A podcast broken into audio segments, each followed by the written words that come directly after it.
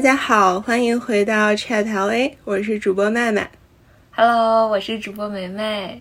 呃，最近梅梅她整个精神面貌都特别好啊，每天就是红光满面，容光焕发。就是因为最近爸爸妈妈来了，所以感觉吃的特别好，是不是？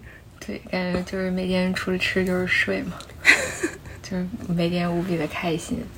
对，然后我也是跟我爸妈，就是这四有四年时间没见了。然后后来疫情好点了嘛，然后今年年初五月份的时候，然后就爸妈过来了，啊，感觉非常爽。那爸妈除了每天在家给你做好吃的投喂你，你带他们去哪儿玩了吗？有啊，就平时就在洛杉矶嘛，各个景点呀转一转呀，然后逛逛商场呀，然后去了一趟北加，在树林子里面住了一个星期，就是对，非常非常满足了我爸的愿望。我爸以前的时候就是经常会，比如说啊、呃什么春节假日跑到那种荒郊野岭的那种酒店里，独自什么住个几天，然后说要安静的想一想。然后这回他跟我说，他说嗯，我们找个什么地儿玩儿？我开始提，我说拉斯维加斯呀，什么圣地亚哥呀，然后就都被 pass 了。最后我说嗯，我带你去山里住一个星期吧。然后他表示非常愉快，但是这回住的那个山有点太山了，就是那个山头只有一座房子。就是你们住，对对对，然后开始在网上查攻略，说因为在山里面嘛，然后也没有那个就是人为的灯光，说晚上看星星会特别漂亮。但是我就尝试着在晚上走出去，走到那个房子乌起来才有，不是乌漆八黑，是根本我走出去连一米那个离那门口一米都没有，又回来了。就是你放眼望去，外面一片漆黑，然后你根本就不知道外边还有什么其他生物哦根本就不敢好吗？因为因为我们不是还带着狗去了吗？狗子，对，带着狗子可能有点害怕。不，狗子经常在就是白天或者是清晨的时候狂叫，然后每次它叫的时候，你往外看，我们现在已经见到过兔子、火鸡、鹿，还有鹿群，还有一只熊。哦，你真叫熊了？对对对对，但我见到是一只小熊，对，然后那个鹿是特别好，就是有一次是见到了一只鹿，然后有一次是见到了两只，但是有一次的时候是一吃早饭往外一看的话，发现是一群鹿从家门口跑过。哦，爸爸应该特别高兴。对我爸超级满意，他觉得这个荒郊野岭真喜欢。那那你妈妈喜欢干什么？我妈我妈觉得逛街呀，我妈我妈特别喜欢逛超市，你知道吗？就是嗯比较 中美物价，说哎你这肉多少钱啊？说这个樱桃真便宜。对对对，就是来之前，我队友还说，哎，要不要带爸妈去逛一逛那种很比较 fancy、很那种贵的那种商奢侈品对一条街对对。然后我说，嗯，可能并不用。后来发现，我妈现在最喜欢逛的就是 Costco、Trader Joe's、Home Goods。感觉乐在其中。我觉得你妈妈已经完美的融入了北美的农村生活。对对对对。然后最近不是洛杉矶是樱桃季嘛，嗯，然后我妈最近买樱桃买的非常痴迷，然后每次买完就开始比较，嗯，今天这个樱桃两块九毛九，下一次，嗯，这个樱桃三块五毛九，然后什么这个个儿比那个大，那个比这个甜，因为国内好像车厘子比较贵嘛。我觉得妈妈可以去发个小红书啊，在美国实现了车厘子自由。对，还还挺好的。然后今天也是带他们去超市嘛，然后回来的路上，爸就说起来，就聊起来亲戚家的孩子高考报志愿嘛，然后聊着聊着，我爸突然间就还说，哎，当年你高考完，那个应该让你去北京的。然后我听完这个话，我当时在开车，心里还是挺触动的，就是因为这个曾经是我跟我爸妈一个，其实还是发生过一些争论当年，然后内心还是波澜了一下。但我表面上看上去非常平静，然后开着车，我就说，哎，都过去那么多年了，早忘 格了。局，对对格局很大。对对，其因为其实说实话，也确实过去了。毕竟高考过去十几年了，也其实也不太记得很多东西了。就是即便对你有影响，这么多年也都修正过来了，就是也还好，没什么太多的遗憾和后悔了。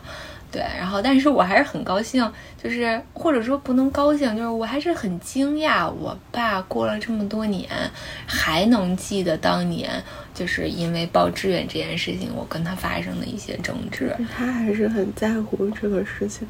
对，其实我当时内心的感受就是你已经都不记得了，但是他还记得，就觉得哎呀，就有被戳到。对，就是我当，所以我当时听到之后的那个感受，并不单单是说，哎，我爸好像忽然他内心承认说，当年他帮我报志愿的时候，或许我的选择是对的，或者说，不仅仅是这个，更多的是一个，就是你感受到父亲或者说那个父母对于你的那种在乎，或者说这件事情，其实在他的心里也也停留了很多年，对这种感觉。就爸爸过了这么多年还记得高考的事儿，那现在说到高考，你觉得你还记得什么？不太记得了。对，考的什么？作文题是什么？没有没有，我觉得现在大家都是绝望的文盲了。对，都不太记得了。就是你现在跟我说起来高考。其实我心里想到的更多的是高中的生活，或者说你当时备战高考，什么考前一百天，就是那种更多的是一种感觉，而不是说哎什么某什么高考怎么怎么着，那两天到底发生什么？对，就是用一个词形容你的高中生活，一个词，那就多几个也行。如何形容你的高中生活？青春。这还挺，就是这两年，因为很多那个青春的电视剧嘛，就是还挺多的嘛。当然，人家那拍的非常唯美啊，就是我高中生活没那么唯美，但是啊，就是很多片段啊，或者说那种感觉，其实是有时候还能时常是让能够让我想起来，就是那三年的时间。因为总体来说吧，我的高中生活过得还是挺快乐的，就是我爸妈对我是一个，就是从小就对我是一种那种放养的状态。就是他们也不太在乎我的成绩也好，或者什么之类也好。那前提是你学习还不错。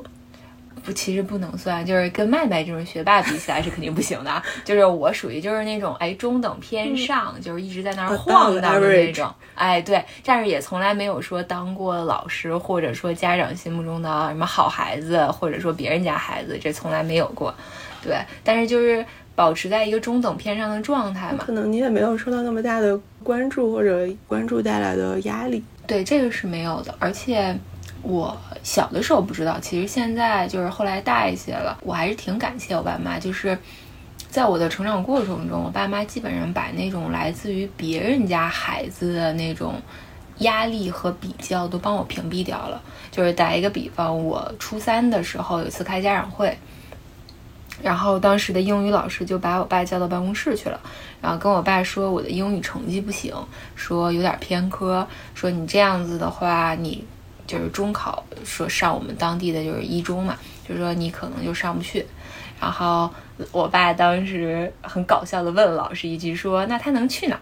老师说，嗯，那可能就能去个八外吧，就外国语什么之类。然后我爸听完之后说。哎，那也不错，还可以啊。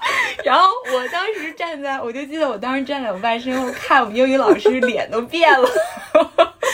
英语老师说：“还有这种家长，真是不求上。”对对对，就是，但是这也是一个，就是从侧面反映吧，就是我爸妈对我其实要求，嗯，他们没有那么高，就是觉得我只要开开心心的，然后有口饭吃，可能就满足了。对，所以我高中。没有那么大的压力，然后我也比较幸运的就是，我高中的时候就是有一些玩的很好的朋友，就有点像那种呃所谓的电视剧里看那种小团体一样，对，大概六七个人，然后大家就是因为家都住在一个地区，一个一一片儿，然后就是上下学，大家上下学，对，一起上下学呀，然后比如周末的时候也是一起写作业呀。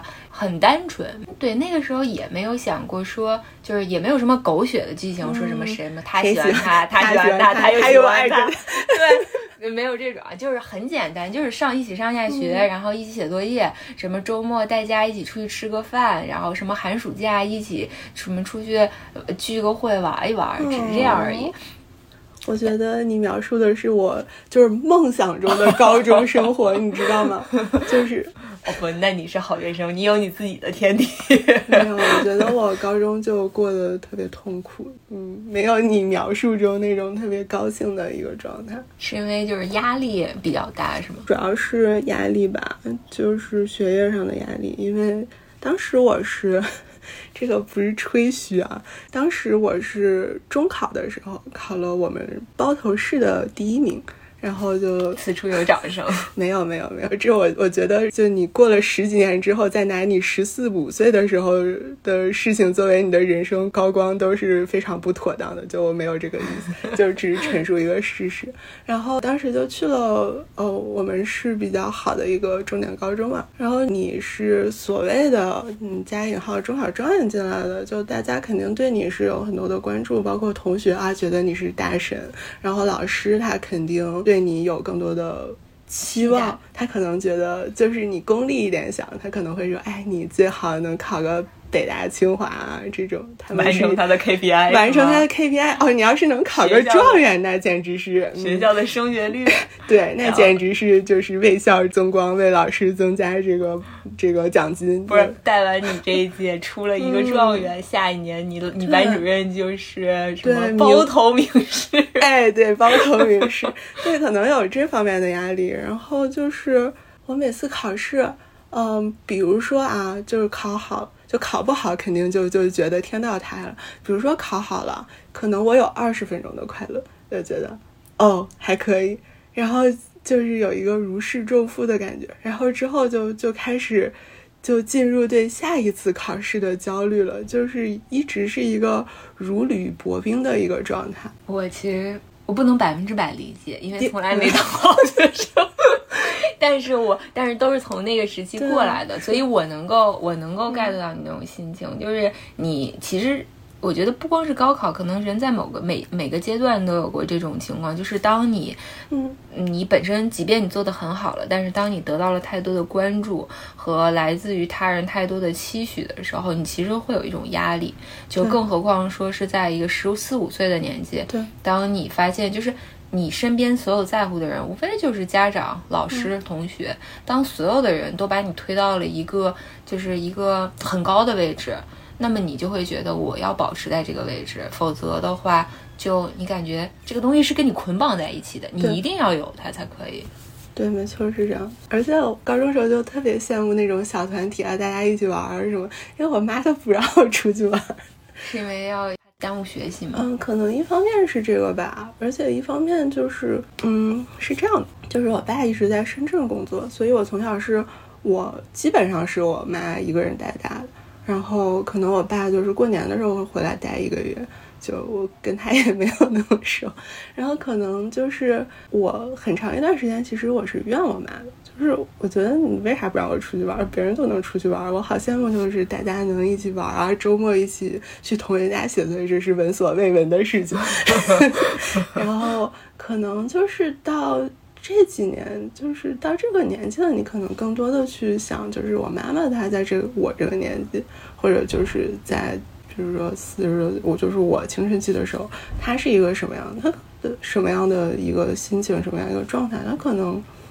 我觉得他可能身上有很多的责任，就是我自己带着他，然后他可能也会有不安全感，可能就不想让我出去，就怎么样，就可能现在能更多的去理解吧。但是，嗯，就回到我高中的时候，就整个还是比较紧绷，或者整体就是一个比较孤单的一个状态。我觉得我可能能够，就是 get 到一下到妈妈的那个时候的感觉，就是。我一直觉得，就是父母虽然是父母，但是也是第一次当父母。就是他很多的东西，他也不知道这是对还是错，他可能只能从他认知里面去做对你，做他觉得对你最好的事。对，而且在当时那种情况之下，因为咱俩有同款爸爸，对，都有一个远程的爸爸。对我，我爸也是远程抚养。对，然后就是我那时候也是跟着我妈妈一起。嗯。就是，所以我我大概能够理解到，就是在那种情况下，他其实有很多的压力。就是如果你，比如说你学习不好了，或者说你啊跟坏小孩玩在一起了，可能就是他还要不仅承担于他自己内心的一种责自责，他还有包括来自于家庭，比如来自于你爸爸，然后别人会。可能会觉得啊，那你就你在家里就是带孩子或者跟孩子在一起，你为什么没有把他照顾好？那你当妈妈的职责你没有履行到。我觉得有其实有很多各种各样的问题。就是我也是这一两年，就是当开始思考说，哎，以后要不要小孩儿，然后怎么样去抚养的时候，我才发现其实这种压力非常大。就是你这种担心，并不是说更多的不是说，哎，我怕他不成才。你更多的一种担心是你怕自己没有做好，对我觉得这这种其实是是挺大的一种。所以到现在其实我都释然，因为我现在自己玩的也很高兴，我现在也有朋友什么就就其实是释然了。对，但总体来说就是有一个长期的压力在那边嘛。我现在回头去想，可能我默认就是你上学的时候你就是要有压力，你就是要努力，但是其实这个压力对。对任何年龄段来说，它都是一个嗯，就是你不能忽视的一个嗯因素吧。就是可能对所有年龄段的人来说，它都是一个不可承受之重。就是它到一定程度上，它是会对你的身心健康造成影响。你说我们现在就就我们三十来岁了，你说你偶尔加个班或者呃，比如说九九六的朋友，这种工作压力，那大家都受不了。那十五六岁的小孩儿。那他其实也是不太受得了这个东西的，就是他也是硬扛，然后所以就是可能一应该是压力算是一个挺大的诱因吧。然后我高三的时候，我上高三的时候，呃，就是正是关键的冲刺的时候，我我生病了。然后这个病，我觉得也当时我也觉得不是一个很酷的病，我得了甲亢。就是 就是 压力引起的内分泌，嗯，就是因为这个也没有一个明确的诱因，但是它是一个内分泌系统的疾病嘛，就是很大程度上它可能是压力引起的，而且你当时就年纪很小，就十八岁你得这个病，就很多时候说女性容易得这个病，就是你激素分泌，但是可能是要到年纪稍微再大一点，那你十八岁就觉得还蛮早的，然后当时开始吃药嘛。一开始，因为那个指标特别的高，就是甲状腺激素什么的，然后就表现就是人消瘦，然后手抖、心慌，就心跳真的能飙到一百二这种，就时间长了，它对你的心脏负荷也不好。所以当时一开始蛮严重的，一开始吃药可能一天甚至能吃到六十多片，就是除了就是控制甲状腺的，还有就是降心率的，然后还有包括帮助你肝代谢的，因为你吃那么多药嘛。你要说它也不是一个说呃就是特别特别严重的病，但是它因为是内分泌系统的病，它就是会影响你的心情，就是整个情绪状态都不太好，就是你会受到激素的影响，就忽上忽下，有时候你可能特别就是情绪高涨，有时候就特别的低落，就这个很难控制。我觉得对这我我其实觉得还是挺挺重要的，在高三那段时期。因为我觉得高三其实成绩是一方面，我觉得更重要的一个因素是一个稳定平稳的心态和情绪。对，所以就是你可能比一个生病本身就是会影响到你自己的状态，然后你再加上你可能由这个生病再有吃药，然后就是导致你这种情绪的起伏变化，我觉得都都是就是一个双重影响。是这样的，反正高三就过得也特别累吧，就就是双重，就像你说的，就是学业上的压力，包括这个精神和健康上的压力。反正高三真的还是蛮累的，而且我记得就是高考前一天晚上，就是半夜我忽然醒，就是肚子特别特别的疼，就是疼到直不起腰来这种。然后你当时跟妈妈说了吗？啊，说了，跟妈妈就半夜起来就疼的一身冷汗，然后就是就只能蹲在厕所，然后后来发现是那个是月经来，就是就是前所未有的那种痛经的感受，然后可能痛到早上凌晨可能两三点，然后就去睡觉，然后起来去考试。就反正可能就是一个综合的精神和健康的压力，就是造成了各种各样身体的警报，就就相当于熬了个夜，然后就去高考，然后最后，我觉得你这个才叫青春剧，就是就 是我就是行走的青春疼痛文学。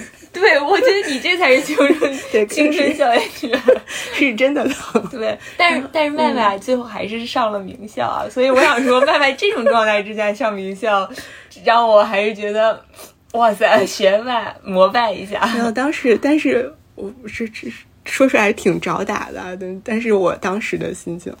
嗯，就当时反正出来就最后成绩出来考的不是很好，就当时就觉得我只能描述客观的描述当时十八岁的心情啊，当时觉得自己人生一片灰暗，觉得自己是个 loser，你知道，因为因为我的怎么说，人生前十几年就是确实有一个期望，就别人嗯别人对你的期望也好，或者自己有一个预期，就是我想上清华。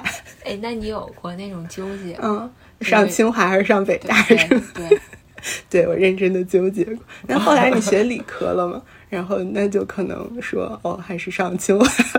我我前两天在那个小红书上看到一个一个帖子，就是征询大家意见，是上清华还是去斯坦福？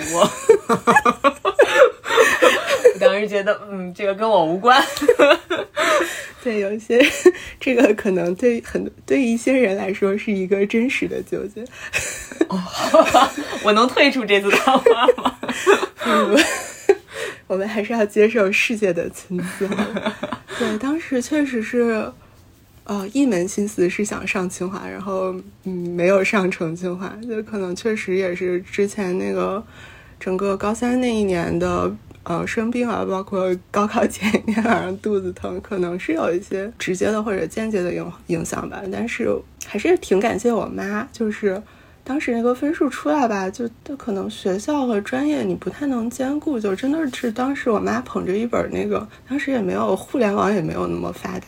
也没有什么，你也没有办法上小红书去问人家一眼。就当时我妈捧了一本那个报志愿的小书，每天坐在床上开始算，就看她历年的那个分数啊，然后算，然后最后我觉得就是她已经是在我那个分数下给我找了一个最优解，呃，我最后去了中山大学读数学，所以到现在其实我还是挺感谢我妈妈。就是麦麦的妈妈其实是一个非常厉害的阿姨。在我看来，真的是那种就是非常严谨，然后还非常有能力，然后思虑非常的周全。当然，我妈也很好啊，但是跟我妈完全不是一个，完全不是一个类型，你知道吗？我高考完，我高考完就是高考完了之后，不是有就是会有各种学校到你们学校去学校去招生嘛，就是大学招生办到高中去摆台招生那种感觉。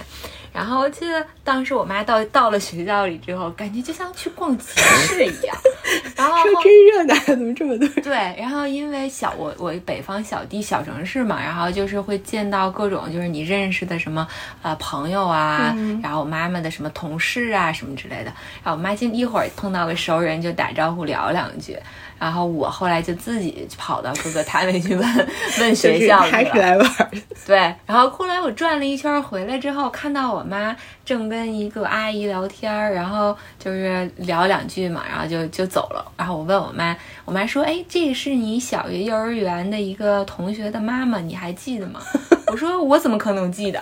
然后她就，我然后我妈说：“哎，她也是你们这一届的。”他是学文的，他还考的还不错呢，超重本线，超就是一本线，超了十几分呢。然后我看了我妈一眼，我说：“妈，那你知道我考了多少吗？” 我妈说：“你考多少？” 我说：“妈，我超了三十多分，你知道吗？”然后我妈说：“哦，真的吗？”就是这是我妈的一个状态，你知道吗？我妈，我妈妈一直都是一个就是很非常开心。但是他的这个开心吧，只能在你就是他的开心对我还是有一定帮助的，就是他能够其实心很大。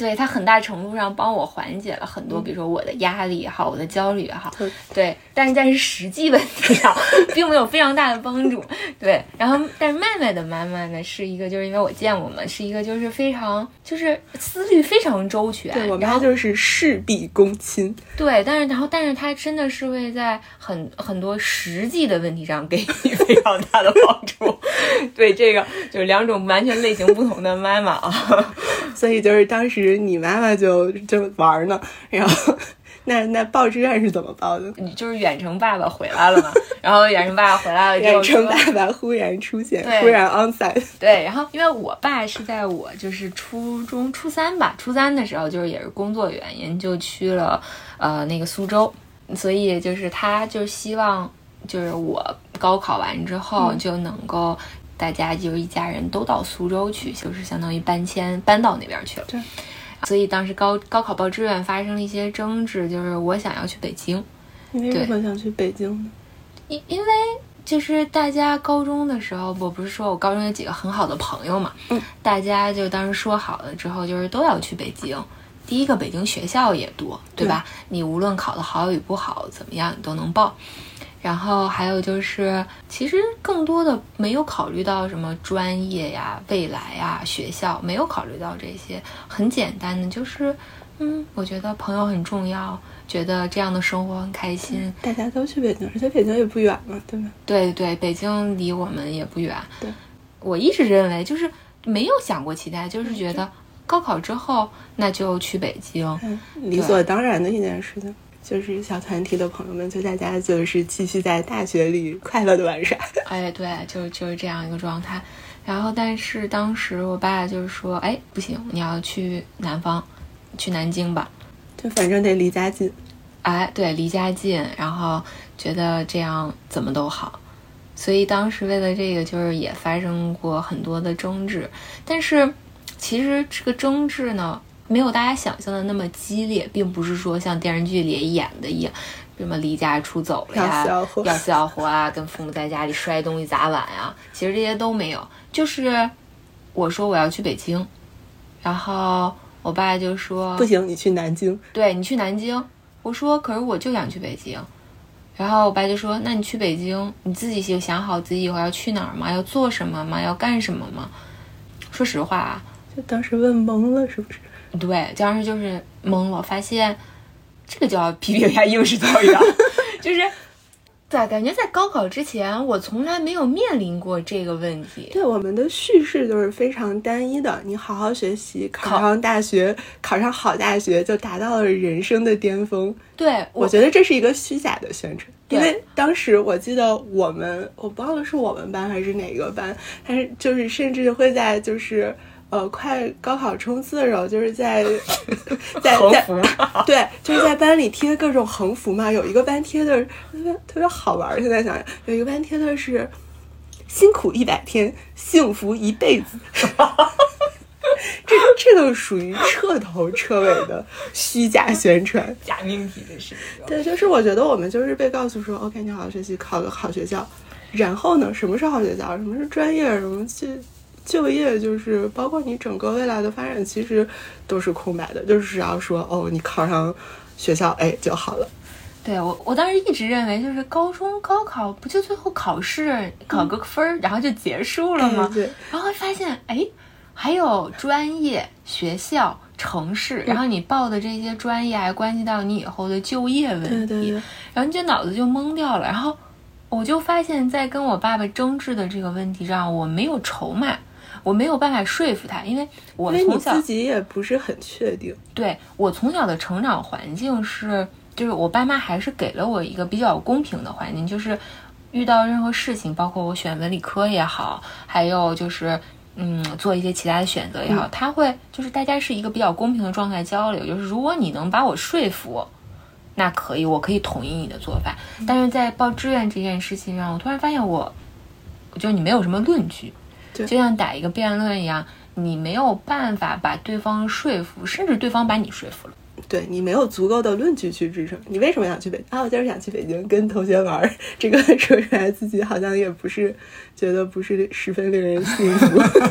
对对，然后就也可以吧，就是毕竟学校也不错，专业也挺好，然后就业率非常高，离家又很近，城市也不错。要啥自行车？对，你就发现好像也没什么可反驳的，因为毕竟也、我也不是说什么啊，你也不是说什么多么的尖子生，考了个什么什么全校都不要说状元了，你也不是考了什么全校什么啊第一第二这种感觉，就是一个普普通通的一本，所以觉得 OK，那就这样吧。嗯，对，就去，后来就去了南京。对，然后但是这个问题是怎么我爸意识到我并不开心的呢？就是我在去报道大学报道的时候，那天他跟妈妈就是一起开车送我去学校，然后但是哭了一路。对，我记得我当时学校在那个呃南京的大学城，嗯，然后走到那个郊区，看到一块儿就是那种像路牌儿或者跟大学城欢迎您啊，对，大学城欢迎您啊！我当时哇一下就哭了，为什么？当时就觉得哦天，就是差的太远了，跟我想象中的就是就是当时你报完这个志愿，其实你还 OK，是因为它是一个很虚的一个东西，但是当它具象到一个大学城欢迎你的时候，你还是觉得不能接受。我不是，我不是很虚的，我是报完我就没有怎么开心过，哦就是报完那种感觉，就像是你你跟人辩论，然后你被别人打输了，你不得不认。但是你心中又无法认不同，哎，对，就是那种状态，然后你就要一直，然后就一直累积这种状态，就是那种嗯。懊悔、自责、不甘、不忿，嗯。就一直累积，累积到当你看到那个大学生欢迎您的时候，你就觉得完蛋了，就是这就是命中定数，没得变了，然后就哇就开始哭。然后那个我爸就问我说：“哎，哭什么？”然后我就说：“这地儿太远了，太荒了，你看地铁还没修好，然后就是各种各种各种，反正就是各种不适。”那你爸说什么？然后我爸说：“没事儿，那个学校我看了，可好了，学校里到处都是中草药，可棒了。”然后我当时啊，真的是这种感觉，对。你说巧了不是？我上大学第一天，我也 我也嚎啕大哭来着，就是对我们学校也是，呃，我们学校有好几个校区，然后就是大一新生是在也是大学城，广州大学城，嗯、大学城嘛，它在就是比较偏郊区的地方，都偏郊区。对。然后当时我记得，呃，出了地铁站，那地铁站旁边都是荒草，一人多高的荒草，然后就是放眼望去就特别荒芜，然后就是那种筒子楼挂的衣服什么，啊，当时我觉得，哦，我的人生完蛋，青春疼痛文学新篇章。对但是其实这个状态没有过很久，我可能过了一个月左右，我就调整过来了，因为我发现我们学校真是就是厉害的人太多了，有太多就是成绩比你好，就比你聪明的，比你努力的，然后家境比你好的。比你见识视野更开阔，就是你一下子就是从一个小城市到了一个一线的一个大城市，包括一个比较不错的综合性的重点大学，就是当时就是一个怎么说呢，eye opening experience，就觉得哦，原来就世界上厉害的人这么多，就还好我没有上清华，我真的呃，可能原来我可能觉得说哦，没有上清华，我的人生完蛋了，然后。当时大学开学一个月，我真的我心里面就特别侥幸，我说还好没有上清华，要不然我的人生就完蛋了。就真的是你，你没有办法去比，就是你从小受到的那个教育啊，你你接受到接触到的教育资源啊，包括你各方面你的生活，就是是不一样的。就就这个东西差距是现实存在的，就是而且其实。就是你从北方到南方嘛，就是氛围整个也不太一样。就学校学校来说，它还是非常开放务实的一个氛围，而且校园也很漂亮，就感觉蛮好的。对，我能感觉到麦麦用一个月接受了他的新学校。那你你用了多长时间？我用了四年都没接受。我上大学就是怎么说呢，是一种特别拧巴的状态，就是进去之后发现自己不喜欢。然后不喜欢之后呢，嗯，就凑合过呗，还能离咋的？对，就就凑合就那那还能怎么着，对吧？然后就就待着呗。这是不是像一个跟自己不怎么喜欢的相亲对象结婚？对，而且这时候在相亲之前，父母还告诉你说，就最重要的理由嘛，你报了这个学校最重要的理由就是离家近嘛。然后我以为可以当时跟远程爸爸。重新建立亲密的父女关系，然后就我跟我爸关系还是挺好的，只不过就是说当时那么多年，就是他一直在外面工作，就是青春期嘛，就是会有一些生，而且包括他可能也会很忙，对他很忙。就是我对我爸爸是一种，就是我是处于一个需求关注的状态，然后我爸是一个就没时间关注，对，没时间关注我，就是当时刚上大学，特别特别苦闷。我那段时间经常哭，然后给同学打电话，给朋友打电话，然后有时候给我爸爸打电话。就是我是一个很喜欢跟父母倾诉的人，然后跟我爸打电话呢，而我爸有时候很忙，他就会跟我说，他说，哎，那个上半场现在结束了，然后我们后边我有时间再跟你聊。但是我当时正在哭着，然后我就特别无法理解，就是你怎么能在我哭着的时候，你说你要去忙，你就挂我电话了呢？然后我后来有一段时间，我记得大一的时候吧，我就有一段时间把我爸的电话给拉黑了。但是你知道最搞笑的是什么？最搞笑的是。半年多之后，他才发现 对，然后是我都忘了这件事儿了。然后是有半年多之后，跟我爸妈去广东玩儿，然后早晨是我爸打电话叫我下去就酒店去吃早饭，下楼吃早饭，发现怎么打都打不通，然后我爸怒气冲冲的就上来了，然后我说我没有接到你电话呀。然后我爸现场给我拨号，然后发现我手机毫无反应，然后我突然之间反应过来，说，哎呀，好像把他拉进黑名单了。对，然后才发现这个问题，就说明他半年多也没怎么主动给你打过电话。对对对对，也或者曾经打过，但是发现是占线，可能他也不在乎就挂了。对，然后然后这是一个小插曲吧，就是我还是挺难想象的，就是你把你爸拉黑了。因为我觉得你跟你爸爸关系特别好，就是一个其乐融融的一个状态。就是从被拉黑到其乐融融中间发生了什么？那发生事儿可多了。我跟我爸那个故事可以写成一个爱恨情仇，我那那个可抓马了。对，但是中间就是发生了一件事情吧，就是还是大家关系呃回暖的一个前提。就是我上大学曾经，就是大学不是过得很憋屈苦闷嘛，拧巴拧巴。然后我曾经大学闹过一次休学，然后不想上 啊，对，不想上了，然后要去支教去。这是怎么想的？就就当时就是也不知道，我也不知道当时怎么想的。其实，嗯，可能就是想找一个理由，找一个事情去逃离这个。地方对，然后后来就是后因为这件事情吧，然后可能终于得到了父母的重视，然后就跟我爸曾经谈过，就是比较深的谈过一次，就是包括说了我的感受呀，我上大学的一些感受。其实那次谈话互相都理解了很多，就是作为我，我可能理解到了父母就是对我的，他们可能有些地方做的是不对的，他或许也意识到了，但是。当他在做这个决定或者帮我做这些决定的时候，他不知道他的出发点肯定是好的。对，他的出发点肯定是为我好，可是只是可能方式也好呀，可能或者说缺乏沟通也好，所以导致了后面的一系列问题。但是我意识到的一个问题就是。他们其实是真的经过了很多的考虑，才为我选择做了一些选择，而并不是说就是头脑一热，单单就是凭借他们自己的一些感受，对，然后就帮我做了一些人生的规划。这是第一个。第二个就是我，我跟我爸爸说了，就是我们俩就当是报志愿，就是要去北京也好，还是去不去北京也好，这件事情聊了我自己的感受，就是我为什么当时想要去北京。然后包括去北京对我来说意味着什么，然后他也能理解我，嗯，就是他之前可能只是觉得是小孩子一些胡闹的，就是哪有人因为自己朋友说我朋友在哪儿我就要去干什么，或者说觉得这不凑热闹，对，就觉得觉得你就是小孩子过家家，就是不是一件，就觉得你这是人生关乎人生后面发展的一件大事，你完全是在儿戏，对。